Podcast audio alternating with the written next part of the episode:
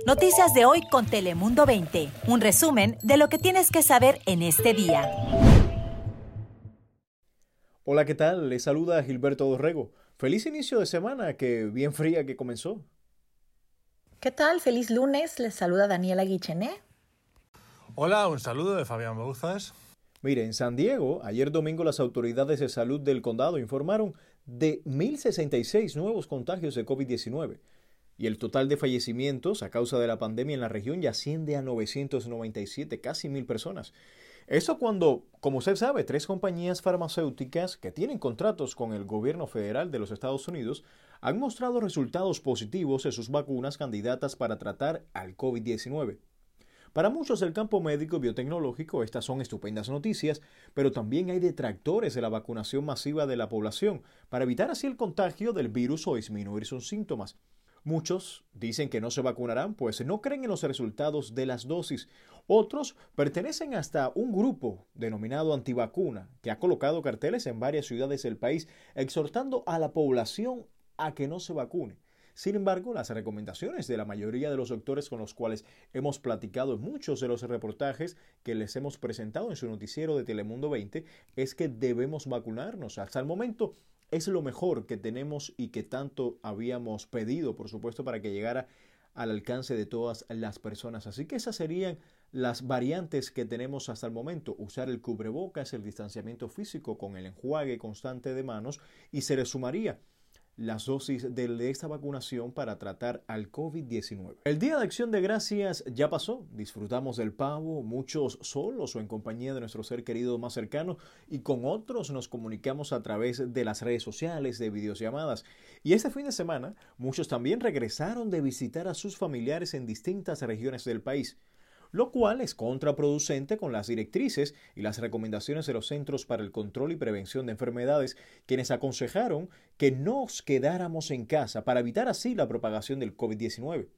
En el caso del aeropuerto de Filadelfia, y este es tan solo un ejemplo, la Administración de Seguridad del Transporte, conocida como TSA por sus siglas en inglés, reportó que más de 800.000 personas, 800.000 pasajeros, atravesaron sus puntos de control el viernes.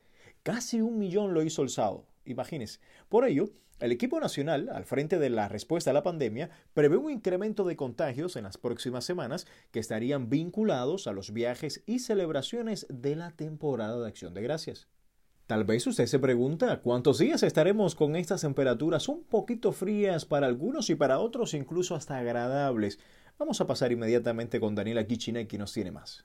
Hola Gilberto, ¿qué tal? Feliz inicio de semana y feliz fin del mes de noviembre también. Ya se nos fue rapidísimo. Mañana entramos a diciembre y bueno, hoy volvieron a clases la mayoría de los niños, ya sean presenciales o en línea y la verdad es que con este frío sí nos ha costado incluso a los papás también un poquito más de trabajo levantarnos.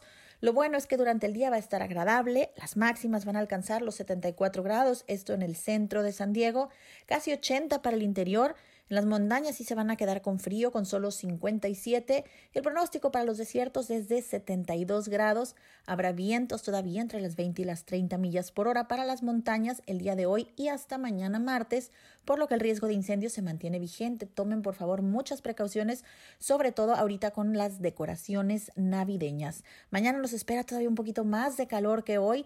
El miércoles va a estar agradable, pero recuerden que las mañanas y las noches siguen siendo muy frías de hecho, desde que se oculta el sol un poquito antes de las 5 de la tarde ya empieza a bajar bastante la temperatura, así es que no olviden salir con una buena chamarra y por favor cuídense mucho. Para el jueves ya las horas del día empezarán a ser también un poquito más frescas y es que mañana arrancamos el mes de diciembre, recuérdenlo, cuídense por favor y disfrútenlo mucho. Feliz inicio de semana para ti también. Cuéntanos qué nos tienes. Gracias un día más, Daniela, por traernos la actualidad meteorológica.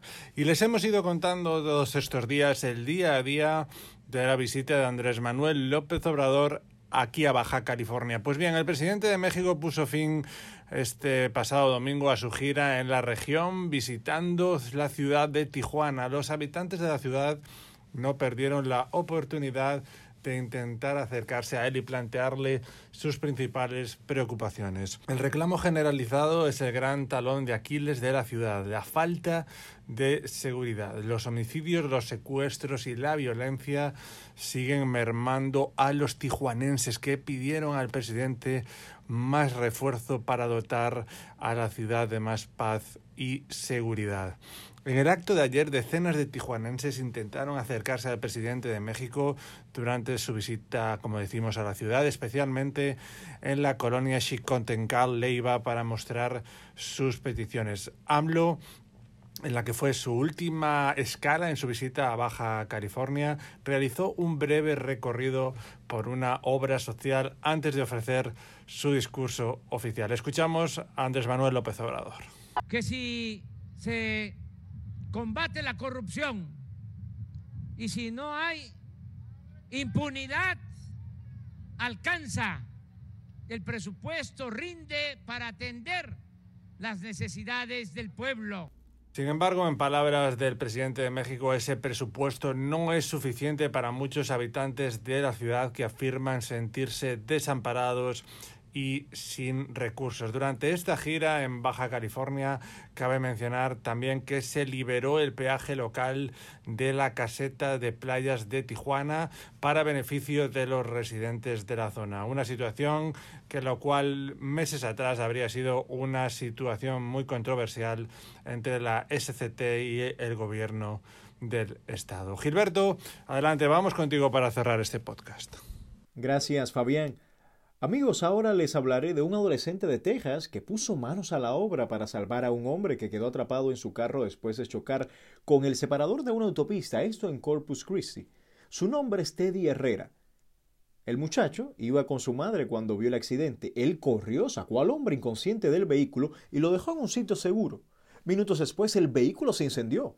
El capitán del Departamento de Bomberos de Corpus Christi ha dicho que las acciones de Herrera corresponden con los valores de los bomberos y es posible que sea homenajeado y reciba hasta una medalla por su heroísmo que le salvó la vida a una persona. Muchísimas gracias por amanecer escuchando nuestro podcast y recuerde que nuestra cita es aquí todos los días y que puede sintonizar los noticieros de Telemundo 20 desde las 5 hasta las 6 y 30 de la tarde de lunes a viernes, al igual que las 11 de la noche y los fines de semana. La cita es a las 6 y a las 11 de la noche.